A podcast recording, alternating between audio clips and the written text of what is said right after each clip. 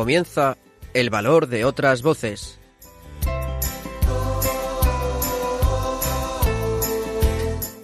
Con Carmen Massanet.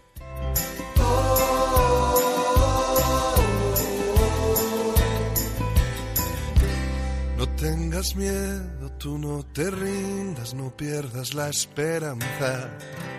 No tengas miedo, yo estoy contigo en lo que venga y nada. Muy buenas tardes, bienvenidos a una nueva edición de El Valor de otras Voces, el programa de discapacidad de Radio María. Comenzaremos el programa de hoy conociendo el trabajo de la Asociación Alarde, una organización que opera en Asturias y trabaja por la inclusión de las personas con discapacidad en el mundo del arte.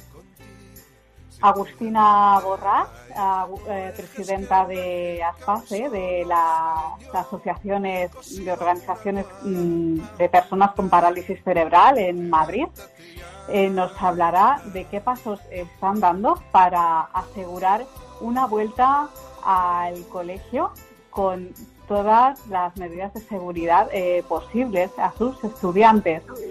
Los locutores de Radio La Barandilla del programa Conecta con nosotros nos traerán las últimas noticias sobre discapacidad y finalmente escucharemos el testimonio de Gema González, madre de Pablo y Lucía, dos mellizos con autismo. Comenzamos. Solo confía y salta, no tengas miedo, voy a cuidar, te alzaré cuando caigas, siempre puedes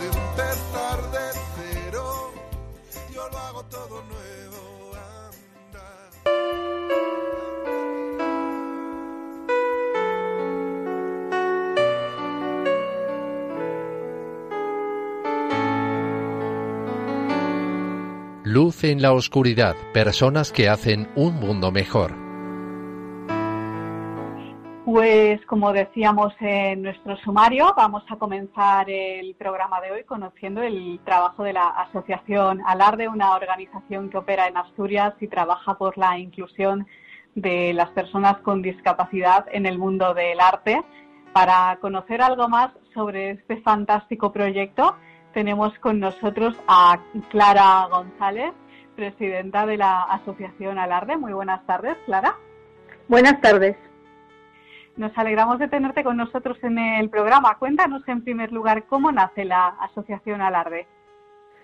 Bueno, mm, la asociación nace, este año cumplimos las bodas de plata eh, por un grupo de padres que hace tantos años buscábamos hacer unas actividades con nuestros hijos o familiares que, bueno, con distinto tipo de discapacidad intelectual y que no teníamos oferta de ellos.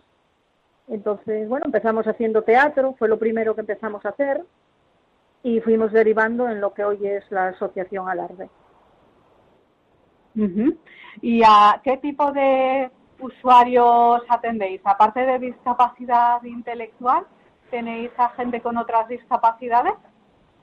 Lo- mm, la mayoría de ellos tienen, pueden tener otro tipo de discapacidad física, pero todos tienen discapacidad intelectual, bien pues síndrome de Down, autismo, retraso en el desarrollo, bueno, ya veis que hoy en día hay un montón de discapacidades que no saben muy bien dónde encajar. Eh, los, Y- bueno, tenemos de todas las edades, desde niños de 3, 4 años, pues hasta el mayor debe tener 70. Ah, mira, muy bien. Sí, sí. Eh, bueno, pues vamos a hablar del listado súper amplio de actividades que tenéis. Eh, tenéis actividades como canto, baile de salón, batería, teatro, que mencionabas antes. Eh, cuéntanos, ¿cómo se estructuran las actividades? ¿Cuántas personas hay en los grupos? ¿Horarios? ¿Cómo podrían apuntarse? Bueno, nosotros somos, eh, empezamos haciendo actividades que, que bueno, que a los padres o familiares pensaban que, que les podían interesar a nuestros chicos. Bien, es verdad que hoy en día son ellos los que nos reclaman hacer ese el- la actividad que les gusta. Por ejemplo, batería, que nos parecía impensable hace dos o tres años, pues eso, un chico que le gustaba mucho y tal, empezamos y ahora debemos tener como 10 chicos aprendiendo a tocar la batería. y bueno, hacemos eso, canto, eh, piano, bailes de salón, eh, danzas urbanas, teatro, tenemos dos grupos, uno de, bueno, vamos a decir, el que llamamos juvenil, que son más jovencitos, y luego el de adultos. Eh, estamos muy orgullosos, sobre todo porque, bueno, hace unos años eh, Angélica Lidl, que es una actriz, eh, bueno, productora y demás catalana, nos llamó para ver si podíamos colaborar con ella y cuatro, dos parejas, dos chicos y dos chicas, en este caso pedían que tuvieran síndrome de Down, pues eh, actuaron a nivel internacional con ella, fueron a Ginebra, a New Jersey, en distintos, bueno, un año a Ginebra y a Madrid y al año siguiente a New Jersey y estamos muy orgullosos de ese tema. Pero bueno, seguimos trabajando para lograr más. Eh, participamos con un proyecto que hubo a nivel nacional de plena inclusión mmm, para mmm, adaptar un libro de José Saramago que se llama, la, un libro no, un cuento, perdón, que se llama La flor más grande del mundo, con también con asociaciones de personas con discapacidad intelectual y las orquestas sinfónicas de cada comunidad que quiso participar. Y Asturias mm, colaboraron las dos orquestas y de aquí de Asturias participaron tres asociaciones. La de más um, numerosa en chicos fue la nuestra. Estamos también muy orgullosos de, bueno, de todos los logros que vamos consiguiendo, porque bueno, aquí esto es poco a poco. Uh. Y bueno, y más ¿sí? cosas, hacemos cerámica, hacemos exposiciones, eh, bueno, no anuales, porque bueno, es un trabajo muy raudo, pero por ejemplo este año también tuvimos una exposición dedicada al mar, preciosa, además el mar, no sé eso, eh, en el, las cosas buenas y la cosa mala de, pues eso, de las basuras, bueno, era, fue una, una exposición, pero, pero preciosa, preciosa, preciosa, la verdad que y eso, los, la, el grupo, los grupos normalmente son grupos reducidos. Eh, bueno, por ejemplo, bailes de salón no, es más numeroso, aunque ahora con toda esta nueva normativa tendremos que adaptarlo. Claro. Pero, por ejemplo, eso, en teatro el grupo de los adultos, si no me equivoco, son nueve y el de los más pequeños ocho. Claro, y ahora ya habéis vuelto a vuestra actividad normal, ya estáis trabajando eh, Están, con más o menos normalidad. Nosotros eh, hasta ahora siempre trabajábamos, o sea, siempre trabajábamos con el curso escolar, porque casi todas las actividades son eh, como extraescolares por las tardes, porque bueno, los chicos van a centros, trabajan, aunque son muy pequeño el número que está trabajando, pero alguno está trabajando, otros van al centro, otros van todavía al colegio, y entonces luego Mm, o sea, lo hacemos extraescolarmente y estamos organizando ahora mismo el curso que empezará el 1 de octubre. Tenemos un taller de radio, ahora que estoy hablando por la radio, ah, y emiten en internet. Sí, se llama Operación ¿dónde, dónde Alarde dentro de una. ¿Eh? ¿Dónde podemos escuchar esto? En una página que se llama, en una página que se llama Diversa Radioactiva. Y ahí uh -huh. todos las, eh, los programas están hechos con personas con discapacidad. Ahí sí que trabaja eh, o bien con discapacidad intelectual o física y de, también de todas las edades. Y nuestro programa se llama Operación Alarde. En su día Ajá, fue ¿Y qué horarios tenéis o cuándo se pueden escuchar los programas? El programa se emite por las tardes los jueves, pero lo, en internet están todos colgados en esa están página, en diversa radio, en diversa radioactiva. Sí, fue un Perfecto. proyecto que nos presentó un chico que, bueno, al principio lo veíamos como un poco fuera de nuestro alcance y la verdad que hay chicos que, bueno, tienen verdadera vocación de locutores. Hacen entrevistas, eh, bueno, es un apartado de música, apartado de, bueno, de temas que les interesan. Uh -huh. Es muy interesante y ahí también, ahí ahora mismo me parece que tenemos eh, como 15 chicos. Bien. Bueno, tenéis también los, los campamentos, ¿no? De sí, alarde. Sí, sí eh, campamentos de verano. Que, sí, campamentos de verano que este año no lo pudimos hacer por, bueno, por, por toda la claro. situación. Tenemos fines de semana que llamamos Respiro, que se van de viernes y esos son grupos más pequeños. El campamento, sí, el campamento hemos tenido años hasta de 30 chavales, pues eso, unas veces en León, el año pasado fuimos a Madrid, a la Sierra del Guadarrama, este año teníamos pensado ir a Cantabria, no pudo ser. Y eso, los fines de semana, pues eso, que se llaman respiro, bueno, para personas que verdaderamente necesitan también las familias, pues eso, disfrutar de, del fin de semana, de viernes a domingo, bueno, debido a la situación y a la discapacidad y, ellos lo pasan genial y sus padres pues aprovechan y también algunos dejan al chico en el fin de semana y respiro y ellos se van también de fin de semana. Claro.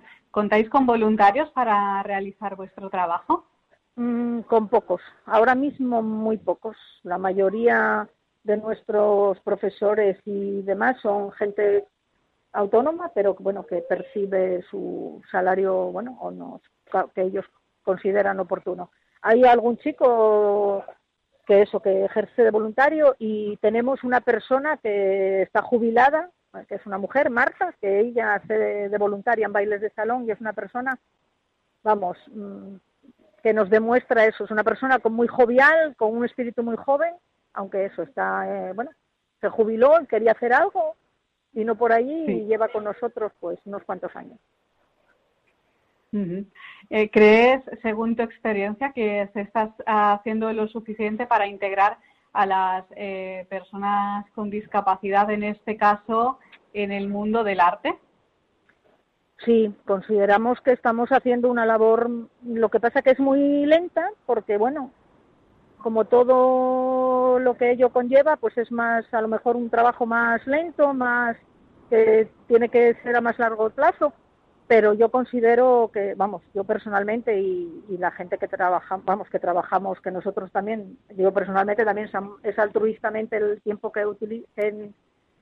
que, invierto en este proyecto, a mí me parece que sí, que se están consiguiendo logros, lo, he dicho antes, que eran impensables. Pues eso, que un grupo de chicos eh, actuara en el auditorio en Oviedo, pues eso, con las dos orquestas de, en este caso del Principado, pero bueno, fue a nivel nacional, hicieron un documental que, que prácticamente no se vio en ningún sitio, que es lo que más eso, más, no sé cómo decirlo, más mm, me duele, porque eran todos trocitos de todas las de todas las eh, asociaciones que colaboraron a nivel nacional, incluso de Canarias, bueno, de todos de todo el territorio.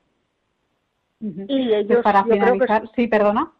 No, no, y eso que ellos ellos son muy a ver, lo que les gusta era lo que te decía antes. Primero nosotros pensábamos en las actividades y las programábamos, pero ahora vamos derivando en lo que ellos nos, nos solicitan. Pues para finalizar nos vas a dar los datos de contacto de vuestra asociación para aquellos oyentes pues que quieran eh, obtener más información sobre vuestro trabajo o que de alguna forma pues quieran colaborar con vosotros.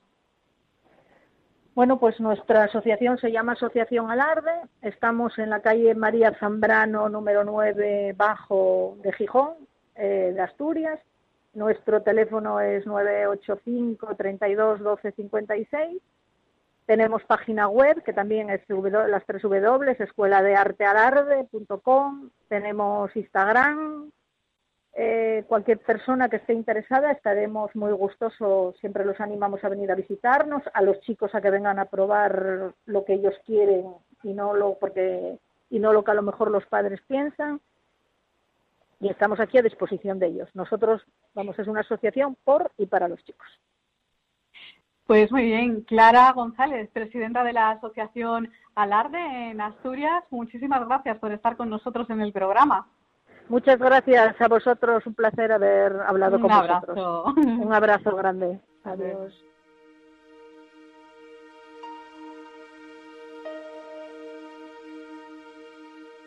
Están escuchando en Radio María El Valor de otras Voces con Carmen Massanet.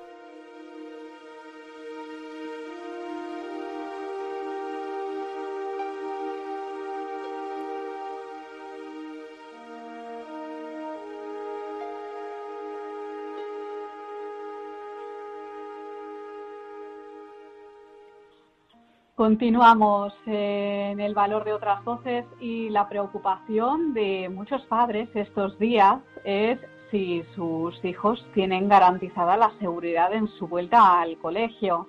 Pero esta preocupación crece cuando se trata de niños con alguna discapacidad. Hoy, Agustina Borras, presidenta de Aspace Madrid, nos va a contar cómo se está apoyando de las, desde las diferentes asociaciones pues, que forman ASPACE, cómo se está vigilando pues, que los estudiantes con parálisis cerebral tengan una vuelta al colegio segura. Muy buenas tardes, Agustina. Hola, buenas tardes, ¿cómo estamos? Pues muy bien, nos alegramos de tenerte de nuevo en el programa. Eh, bueno, en primer lugar, eh, cuéntanos cómo afectó la época de confinamiento a los estudiantes con parálisis cerebral. ¿Cuáles fueron las carencias que tuvieron? Bueno, eh, fueron momentos, yo creo, para todo el mundo, para toda la sociedad, momentos muy, muy, muy estresantes y eso pues también lo compartieron eh, las familias y, los alumnos con parálisis cerebral pero lo que nosotros eh, estamos pues francamente disgustados y lo que realmente eh, nos pareció intolerable y no se puede volver a repetir es que en aquel momento no se garantizó bueno quizá no se pudo pero la realidad fue que no se garantizó de forma suficiente el derecho a la educación de estos alumnos sin discriminación y, en igualdad de, oportunidades.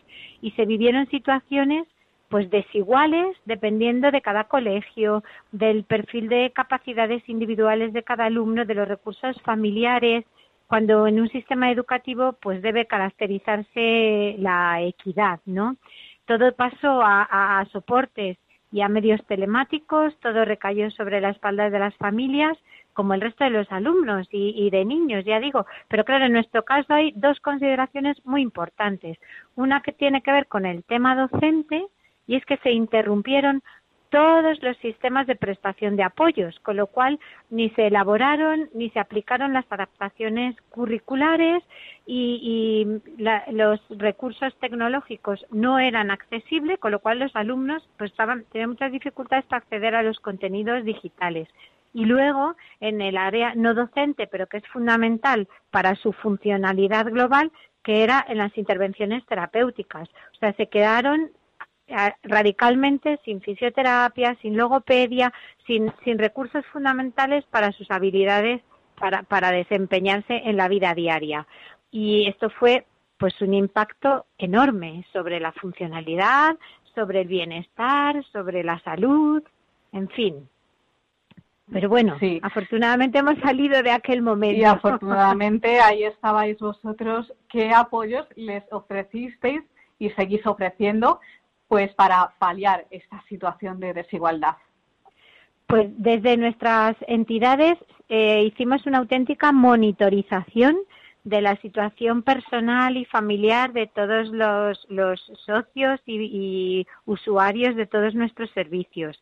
Tenemos eh, cinco colegios de educación especial que, mm, hicieron todo el seguimiento de los alumnos, tanto docente como terapéutico como de las familias, pero luego tenemos otros usuarios que están, eh, son usuarios de nuestros servicios, pero están en en recursos educativos ordinarios, en formación profesional, en la universidad. Y también a estas familias y a estos alumnos, desde las entidades, se les hizo un seguimiento muy, muy estrecho para ver cómo iba todo, eh, eh, para ver su, situación de salud, su situación de, de, todo tipo de necesidades y su situación educativa también. Les estuvimos siguiendo estrechísimamente en contacto todo por recursos telemáticos, que era lo que, lo que tocó en todas las áreas de la vida, y ahora ya pues todos han vuelto a su actividad o están volviendo. Los alumnos de educación especial han regresado a los colegios que se han dotado de todos los medios necesarios, todos los profesionales están formados, todos los protocolos están entrenados para ponerse en marcha y estamos en contacto con los que van a la escuela ordinaria, a los centros de formación profesional y a la universidad para vigilar también y para asegurarnos de que el regreso está, está siendo seguro. ¿Y qué pasos estáis siguiendo para llevar a cabo esta vigilancia? ¿Cómo eh, seguís estos contactos? ¿Cómo estáis haciendo? pues les contactamos a través de, los, de los servicios que prestamos eh, eh, o a través de, sus datos de contacto, de teléfono, de correo electrónico, pero luego a través de las eh, redes sociales o de, plataformas digitales, pues, pues tenemos recursos para ellos.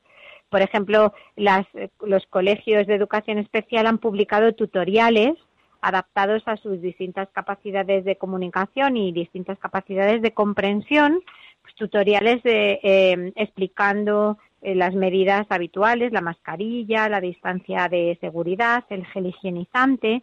Estamos eh, ofreciendo recursos para que tengan la información y poniéndonos a su disposición para mm, asesorarles, ayudarles, orientarles. Y estamos intentando visibilizar su realidad pues en nuestras redes y en, y en programas como el vuestro para que nos ayudéis a hacer esta incidencia sociopolítica que tenga vigilante a toda la sociedad frente al, grupo de personas vulnerables como pueden ser los jóvenes con parálisis cerebral y, pluridiscapacidad. ¿Y cómo está siendo esa respuesta de las administraciones? Bueno, pues mm, yo tengo que decir, y hay que ser honestos, que tenemos muy buena interlocución con las direcciones generales de la Consejería de Educación y, con los representantes de educación de casi todos los partidos políticos de la Asamblea de Madrid. El Gobierno de la Comunidad de Madrid ha dictado órdenes y resoluciones pues con instrucciones muy claras e incluso pues provisionando recursos económicos para compensar los gastos sobrevenidos por las obras, por los materiales sanitarios o tecnológicos y provisionando también recursos personales, que para nuestros alumnos eh, los recursos personales son más importantes incluso. Entonces esto es muy buena noticia, la verdad. Hay que ver cómo se implementa, pero de momento los mimbres, pues, pues yo veo, veo que están que están colocándose adecuadamente, ¿no? Pues qué bien. Bueno, ¿qué más? ¿Qué es lo que más necesitan ahora vuestros estudiantes? Pues eh, yo em, definiría como tres conceptos clave. Apoyos, adaptaciones curriculares y tratamientos. O sea, el, refuerzo que necesitan para recuperar ese desfase curricular que se ha podido dar en el último trimestre del curso escolar anterior y que ahora hay que compensar eh, intensamente a lo largo de, por sobre todo el arranque de este primer curso una atención muy especializada ¿no? para compensar el impacto funcional que ha tenido la falta de tratamientos, la alimentación de las interacciones sociales y la pérdida de actividades significativas y especialmente interesante pues tener una persona de apoyo, una persona referente para el día a día eh, eh, eh presencial y para el día a día telemático o bien si hay que alternarlo o bien si se produce un nuevo confinamiento, ¿no? Para que no, no se vuelvan a sentir abandonados como se sintieron eh, en, la, en el anterior confinamiento. Y luego ya, pues si, si aparte de estas tres ideas clave que son vitales para nosotros, pues yo no querría olvidarme de una cosa, y es que mm, la presencia de una enfermera escolar en cada colegio no solo para los alumnos con parálisis cerebral y no solo durante la pandemia por COVID-19, sería fundamental. O sea, las enfermedades escolares tienen mucho que hacer en los centros y los alumnos tienen mucho que recibir y yo apostaría también por, por esto. ¿Qué habéis aprendido de toda esta situación? Te diría que las entidades no lucrativas somos más necesarias que nunca pero las de todo tipo de filiación y todo tipo de misiones. Eh, en las primeras semanas de confinamiento, que estaba todo bloqueado y toda la administración pública bloqueada, todas las entidades fuimos capaces de coordinarnos a toda velocidad para dar respuestas rápidas a las necesidades que iban surgiendo y que emergían pues para las personas y para las familias. Yo reclamo de verdad nuestro valor social, porque hemos sido vitales para las personas con discapacidad en general durante lo peor de la crisis sanitaria. Y ahora vamos a hacerlo durante lo peor de la crisis económica. Sí. Pues para finalizar, un mensaje de ánimo a vuestros estudiantes y a sus familias, por supuesto. Pues veamos, mm, la escuela es un derecho y una necesidad para los niños con parálisis cerebral con pluridiscapacidad. Mm, ya sabemos lo que hay que hacer para, minimizar el riesgo de este virus, pues, pues hagamos cada uno lo que, lo que le corresponde. El riesgo cero no existe, pero no hay que tener miedo que nos paralice, hay que hacer lo que ya sabemos que, que, que hemos aprendido que hay que hacer y, confiar y adelante, hay que recuperar nuestra vida completa, nuestra vida completa. Pues Agustina Borras, presidenta de Aspace Madrid, muchísimas gracias por estar con nosotros en el programa y ya sabes que para lo que quieras estamos aquí a vuestra disposición. Y todas las personas y las familias que, que nos necesiten, por favor que nos llamen al 691 79 86 39 o que nos escriban a aspacemadrid.org o que nos sigan por redes sociales. Queremos saber cómo les va, podemos informarles de sus derechos y, por supuesto, nos ponemos a su disposición para canalizar todas sus demandas y necesidades. Y gracias a vosotros porque sois siempre un apoyo y, un altavoz para, para nuestra realidad, Carmen. Pues un abrazo muy fuerte. Hasta pronto. Hasta pronto.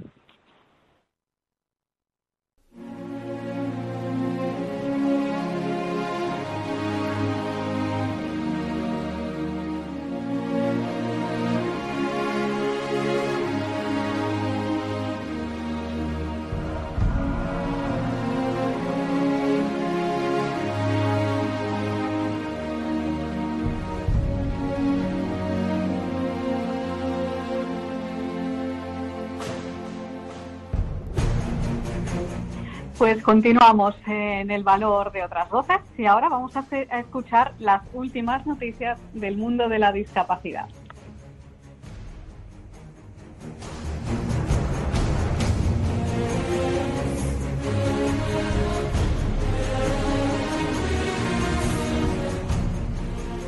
Buenas tardes.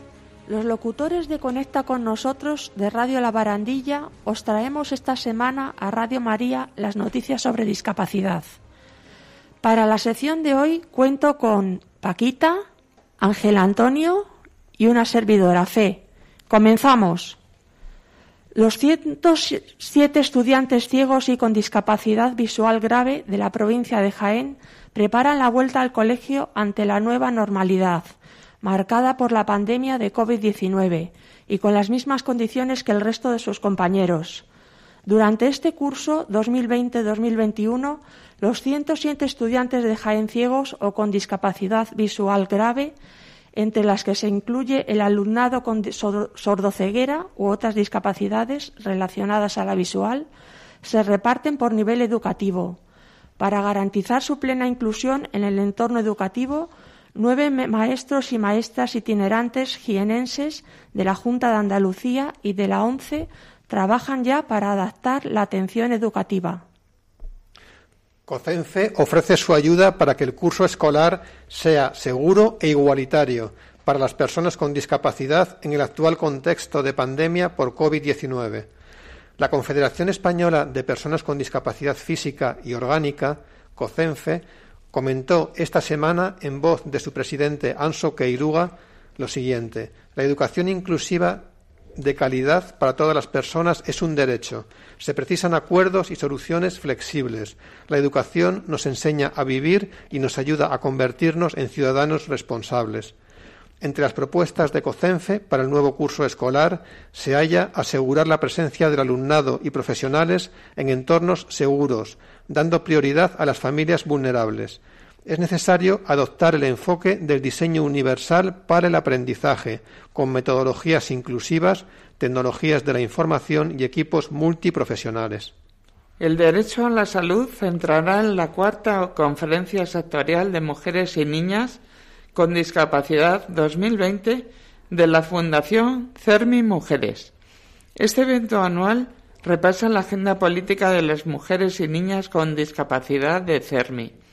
Por primera vez serán de forma telemática todos los días, el día 23 y 24 de septiembre, de 4 a 6 de la tarde.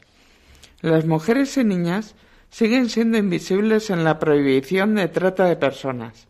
Van a impulsar medidas inclusivas de atención y recuperación de ellas y anima a continuar luchando por los derechos de este colectivo. Las propias mujeres deben alzar la voz contra las desigualdades por género. Un tetrapléjico logra ponerse de pie solo tras más de tres años intentándolo. Robert Paylor, hombre tetrapléjico de California, Estados Unidos, se rompió el cuello en 2017 durante un campeonato de, rugby y los médicos le dijeron que nunca más podría volver a andar o a mover sus manos. Este joven se negaba a aceptar esta realidad y cada día luchó para cambiarlo. Ahora Robert Paylor se ha convertido en un orador experto que da charlas de motivación para inspirar a otras personas como él para que puedan andar. Puede mover los brazos, dar pequeños pasos con andador o muletas y hace pocos días se ha levantado de su silla de ruedas por primera vez. Fiscalía pide una ley que regule el control judicial del ingreso en residencias de personas mayores o con discapacidad. La Fiscalía General del Estado ha propuesto reformar, a través de una ley, los mecanismos de ingreso de personas mayores o con discapacidad en centros residenciales o sociosanitarios, cuando éstos no puedan decidirlo por sí mismos, afirmó la fiscal general del Estado, Dolores Delgado, con motivo de la apertura del año judicial. La crisis sanitaria provocada por el COVID-19 ha revelado la extrema vulnerabilidad de las personas mayores y o con discapacidad. El control judicial que provoca cada caso de ingreso involuntario en centros residenciales es un importante asunto para determinar situaciones de desamparo o desprotección de las personas mayores y o con discapacidad. Marbella inicia un curso destinado a mejorar la empleabilidad de personas con discapacidad intelectual. El Ayuntamiento de Marbella, a través de la Delegación de Empleo, ha puesto en marcha el curso de agente de parking y control de zonas reguladas de aparcamientos para personas con discapacidad intelectual, destinado específicamente a mejorar su empleabilidad. Va a tener una duración de 195 horas entre teoría y prácticas en empresas del sector y aplicando los protocolos de prevención frente al COVID-19, ha detallado el consistorio en un comunicado. El curso será impartido por psicólogos, sociólogos, pedagogos, técnicos en prevención de riesgos laborales, trabajadores sociales y expertos en enseñanza de idiomas. La aplicación Radar COVID 2019 será totalmente accesible para personas con discapacidad. El CERMI ha denunciado ante la Oficina de la Atención a la Discapacidad del Ministerio de Derechos Sociales y Agenda 2030 graves deficiencias de accesibilidad del APP de rastreo de contagios del coronavirus, al entender que excluye de su uso a determinadas personas con discapacidad.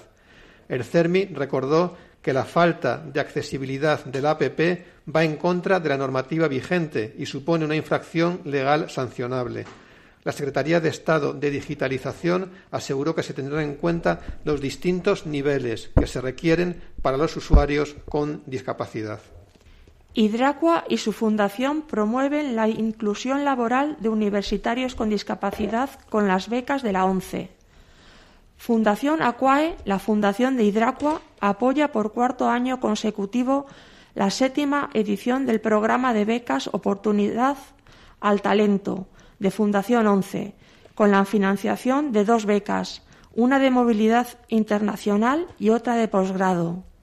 El objetivo de este programa es la formación universitaria, la especialización y la carrera académica de universitarios con discapacidad y promover su inclusión laboral en empleos técnicos y altamente cualificados.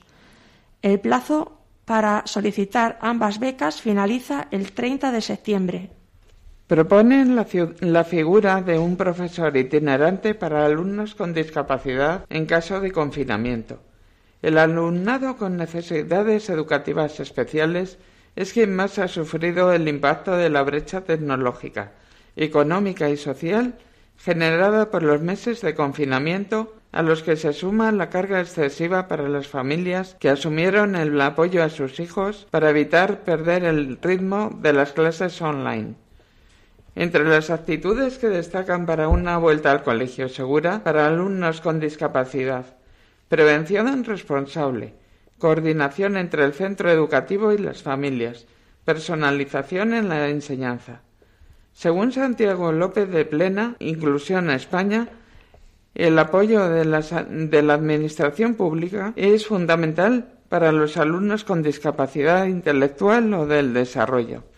Y hasta aquí la sección de hoy. Muchas gracias a todos. Y en el próximo programa, más. El valor de otras voces, el programa de discapacidad de Radio María.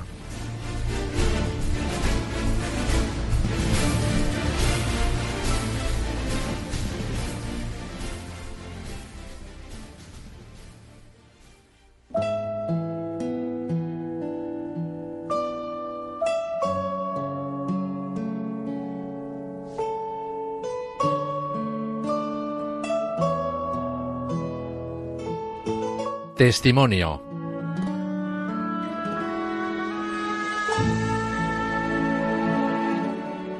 Continuamos en el valor de otras voces y ahora vamos a escuchar el testimonio de Gema González.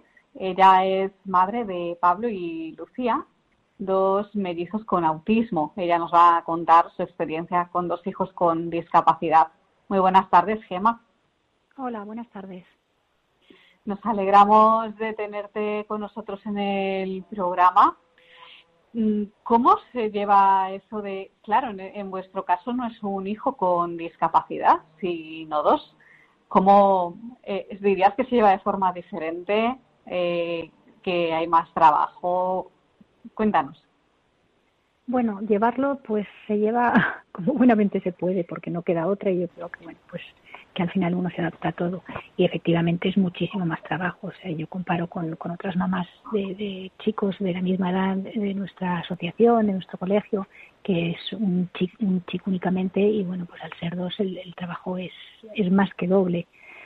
Y, luego el problema es que eh, al ser dos tampoco puedes eh, compaginar o, dejar ratos a los niños con los papás, eh, con el papá para que yo descanse, con lo cual siempre estás, siempre se está liado cuando es con uno es con el otro. ¿En qué momento os dais cuenta de que algo no va bien en Pablo, y en Lucia? El, el autismo sobre todo es un trastorno de desarrollo el, desarrollo empieza siendo normal y es más o menos cuando tienen que desarrollar las habilidades sociales alrededor de los 12, 15, 18 meses cuando te das cuenta que son niños que, aunque físicamente no tienen ningún problema, es, eh, a nivel social y a nivel desarrollo como el resto de niños no van más retrasados. Entonces, bueno, pues es un poco más duro porque yo creo que si cuando es una discapacidad que desde el principio se ve y se, y se conoce, pues eh, te adaptas un poco desde, desde el momento cero. El problema aquí es que piensas que son niños que no van a tener ningún problema, que son niños que han nacido sin ningún tipo de discapacidad y cuando, cuando ya empiezas a planear que todo el problema es lo que planeas, las expectativas que te creas, pues te das cuenta que, que sí que hay efectivamente un problema y que es un problema severo. Claro, ¿a qué edad tenéis el diagnóstico del autismo? ¿Qué años tenían ellos? El diagnóstico, eh, el diagnóstico yo creo que lo tenemos con dos años, justo cuando el cumpleaños fue cuando nos decidimos eh, para el cumpleaños saber qué pasaba, porque, pero vamos, desde ya digo que desde antes desde el año, el año y poco, nos damos cuenta que el desarrollo, y más ellos que tienen un primito que es un mes más mayor, que es exactamente la misma edad, que el desarrollo no es, no, no va, no evoluciona como el resto de, como el resto de niños. Una vez asumido el diagnóstico, ¿cuál es el primer paso que dais? La verdad es que es todo muy confuso porque eh, hay diagnóstico, pero no hay, no hay varita mágica. Entonces, bueno, pues al principio te encuentras con el diagnóstico y no sabes muy bien qué hacer, qué no hacer. Eh, eh, entonces es un poco al principio la sensación de pérdida y además de agobio porque no quieres perder tiempo, quieres empezar a hacer cosas y reaccionar rápido. Eh, entonces nosotros lo que hicimos fue un poco meternos en una asociación porque además el autismo no lo conocíamos, no teníamos ningún caso en la familia, entonces pues acercarte a alguna asociación específica que sí que te orienten y que te digan un poco pues lo que tienes que lo que puedes hacer y lo que tienes que decidir de cara pues a escolarización y a otros temas pues como terapias y, y demás. Claro, en vuestro caso os está apoyando la asociación APADIS, a quien entrevistamos también en este programa. Eh, ¿cómo, ¿Cómo os ha ayudado la asociación? ¿Qué apoyos os ha prestado? ¿Qué ha significado en vuestras vidas? Bueno, pues primero encontrarte con familias como, como tú, porque yo creo que lo, mm, el primer paso es eh, pues asumirlo, racionalizarlo y, planificar la vida pues de otra manera. Entonces lo, más importante yo creo que es estar con, con, semejantes, con gente pues que tiene lo mismo y que ves que bueno pues que siguen adelante, que, que rehacen su vida y que, y que tiran para adelante. Entonces yo creo que eso es lo más importante. El tema asociativo es el apoyo familia a familia. Y luego una vez eso, pues ellos también tienen terapias eh, que bueno pues hacen que los niños poco a poco y con, y con mucho esfuerzo pero que vayan mejorando y que también pues que se vaya viendo que, se va avanzando y van ganando en autonomía ganando en vocabulario pues ganando en una serie de cosas que, que son carencias de debido a su a su trastorno. Cómo es la educación de Pablo y de Lucía están yendo a un colegio normal o de educación especial empezamos yendo a un colegio ordinario.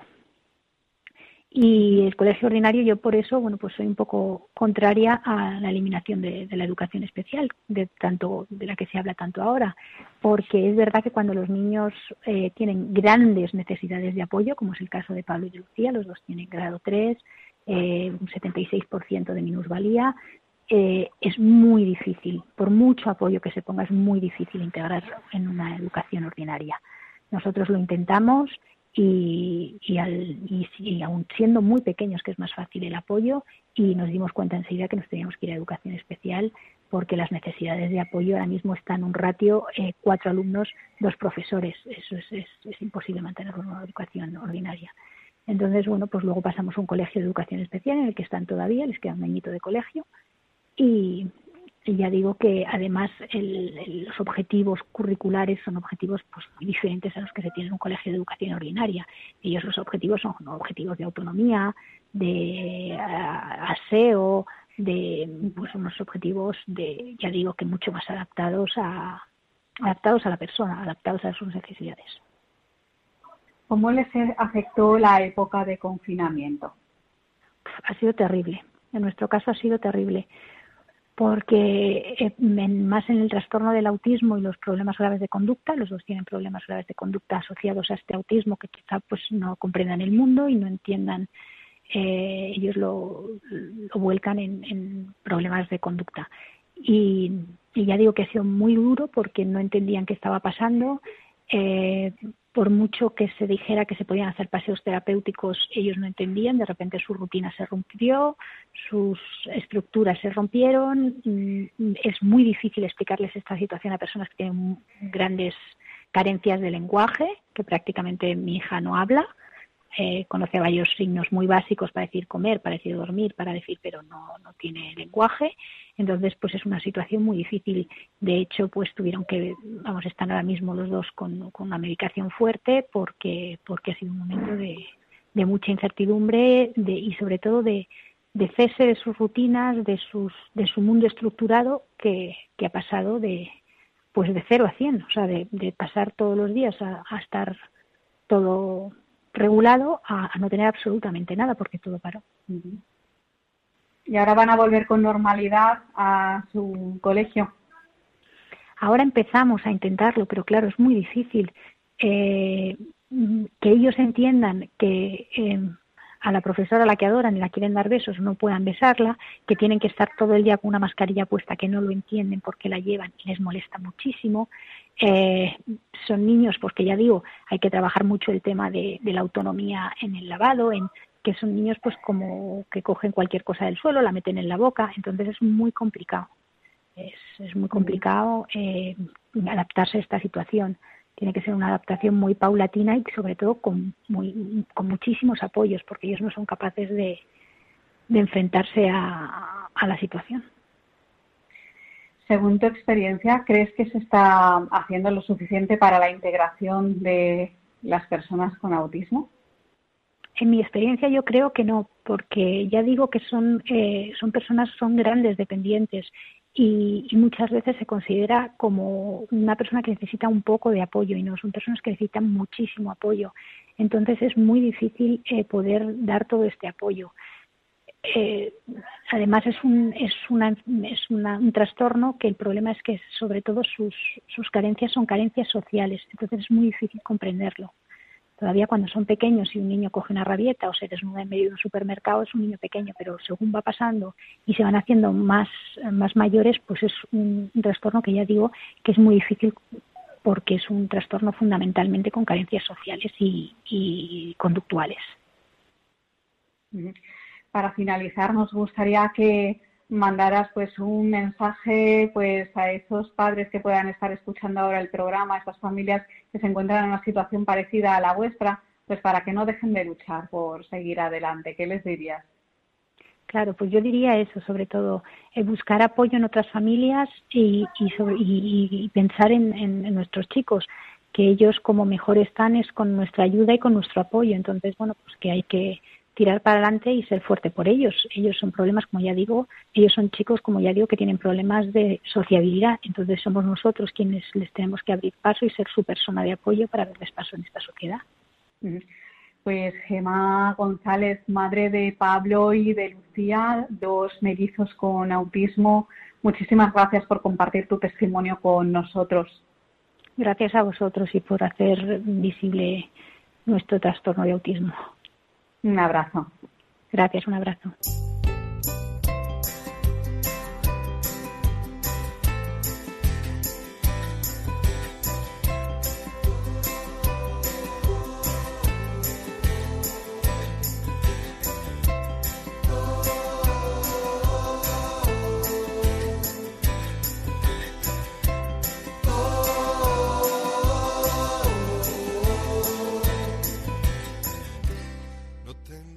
Hasta aquí llega esta edición del valor de otras voces.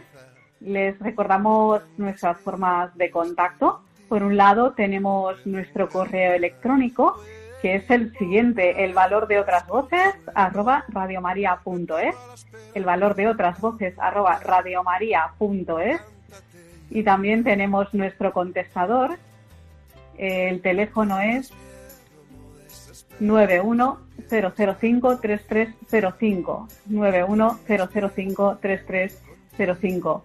Muchísimas gracias por estar al otro lado del transistor o de Internet. Un abrazo muy fuerte y nos escuchamos en 15 días. Levántate